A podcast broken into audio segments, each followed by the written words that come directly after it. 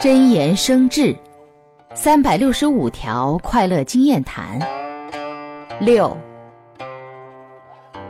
常怀一颗恭敬父母的心，时时都能观察到父母的心情，认清他们的心态、所思所想、所望等，尽量让老父老母身心快乐自在，自己用种种孝行孝顺他们。